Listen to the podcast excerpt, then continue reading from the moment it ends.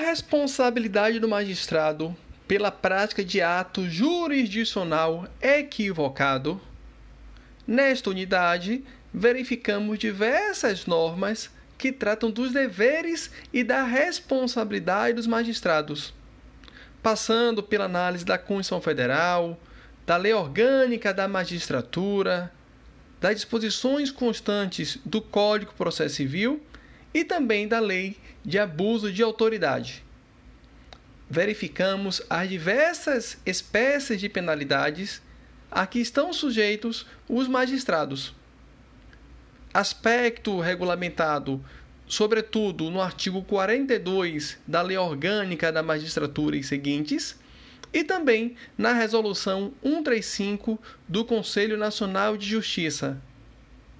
Vimos que as penalidades podem variar desde uma mera advertência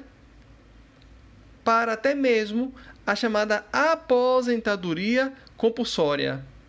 aplicáveis para infrações de maior gravidade. No que diz respeito à prática de ato jurisdicional equivocado,